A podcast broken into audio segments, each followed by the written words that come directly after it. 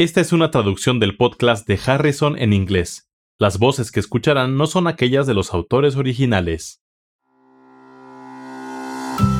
Hola, bienvenidos al podcast de Harrison, donde se revisan conceptos importantes en medicina interna. Soy Kathy Handy. Y yo soy Charlie Wiener. Venimos de la Johns Hopkins School of Medicine. Este es el episodio 21. Varón de 72 años con incremento del intervalo gamma. Bien, aquí está el caso. Se valora a un varón de 72 años con diagnóstico de gamapatía monoclonal de importancia indeterminada después de encontrar incremento del intervalo gamma en los análisis de sangre realizados por otro motivo. Hagamos aquí una pausa para asegurar que estamos hablando del mismo tema. En primer lugar, el intervalo gamma o el intervalo paraproteínico es la diferencia entre la proteína sérica medida y albúmina humana sérica medida. Se supone que el principal constituyente de las proteínas séricas es la albúmina, pero cualquier proceso que eleve las paraproteínas ocasionará aumento en la diferencia entre las proteínas séricas y la albúmina sérica. Por lo general, se espera que la diferencia sea inferior a 4 gramos sobre 100 mililitros. La elevación del intervalo gamma se observa en las paraproteínas de cualquier origen, y esto incluye mieloma múltiple, otras discrasias de células sanguíneas o incluso infecciones virales como VIH y hepatitis C. Si hay un paciente con incremento del intervalo gamma, ¿cómo se realiza la valoración? Bueno, el primer paso es descartar algunas de las infecciones que mencioné. Y también se puede hacer una electroforesis de proteína sérica para identificar cuáles son las concentraciones de proteínas que no corresponden con albúmina, lo que permitirá valorar si es monoclonal o policlonal. Así que este paciente tenía aumento del intervalo gamma, y se dijo que su electroforesis de proteínas era compatible con una gamapatía monoclonal de importancia indeterminada.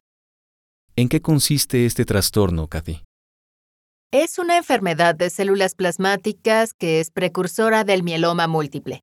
Es necesario diferenciarla del mieloma múltiple para asegurarse que en realidad se trata de gamapatía monoclonal de importancia indeterminada. Los criterios que se buscan son un incremento en la onda M que debe indicar menos de 3 gramos sobre 100 mililitros. Si se realiza una biopsia de médula ósea sería de esperarse que se encuentren menos de 10% de células plasmáticas clonales. No debe haber evidencia de otros trastornos proliferativos de los linfocitos B y no debe existir afectación de órganos o tejidos relacionados con el mieloma. De forma que no debería haber daño a órganos terminales ni lesiones óseas. La concentración de proteína M fue de 1 gramo por 100 mililitros. La biopsia de médula ósea demostró 5% de células plasmáticas clonales, sin evidencia de daño óseo o a órganos terminales. Esto pareciera confirmar que se trata de gamapatía monoclonal de importancia indeterminada. Así es. El paciente informó que su apetito era excelente, que no había presentado aumento o pérdida de peso en el último año. Entre sus antecedentes personales patológicos de importancia, Llama la atención la presencia de hipertensión leve tratada solo con diuréticos e hiperlipidemia por la que recibe atorvastatina. No tiene antecedentes de tuberculosis activa o latente y su detección de VIH es negativa. Trabaja como consultor internacional y camina 3 kilómetros tres veces por semana. La exploración física es por completo normal. ¿Algo más que quiera saber? Necesitamos saber más sobre sus estudios de laboratorio en especial la hemoglobina, el calcio y la función renal, lo que se conoce como criterios CRAB. Todos los estudios de laboratorio son normales. Ok, así que suena como que definitivamente cumple con los criterios para gamapatía monoclonal de importancia indeterminada. Y en realidad no es tan sorprendente, porque este trastorno es bastante común. Ocurre en casi 1% de la población mayor de 50 años de edad y luego en personas mayores de 75 años se puede ver en hasta 10% de los individuos. Pero sí es de importancia, y deseamos saber si una persona presenta aumento del intervalo gamma, porque el riesgo de progresión a mieloma múltiple es de casi 1% por año. De acuerdo. La pregunta es, ¿Cuál de los siguientes tratamientos está indicado para este paciente en este momento? La opción A, prednisona en dosis bajas. La opción B, rituximab. La opción C, talidomida. La opción D, plasmaféresis dos veces al año. Y la opción E, no ofrecer ningún tratamiento, solo con medición anual de calcio, creatinina, electroforesis de proteínas séricas y biometría hemática. La respuesta es C, porque no se requiere tratamiento para la gamapatía monoclonal de importancia indeterminada. Todo lo que se recomienda es la vigilancia de la progresión de la enfermedad y la mayor parte de guías terapéuticas recomienda repetir los estudios de laboratorio a los seis meses del diagnóstico inicial.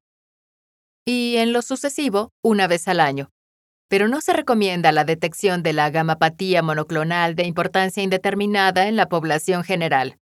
¿Qué puedes comentar de las otras opciones mencionadas?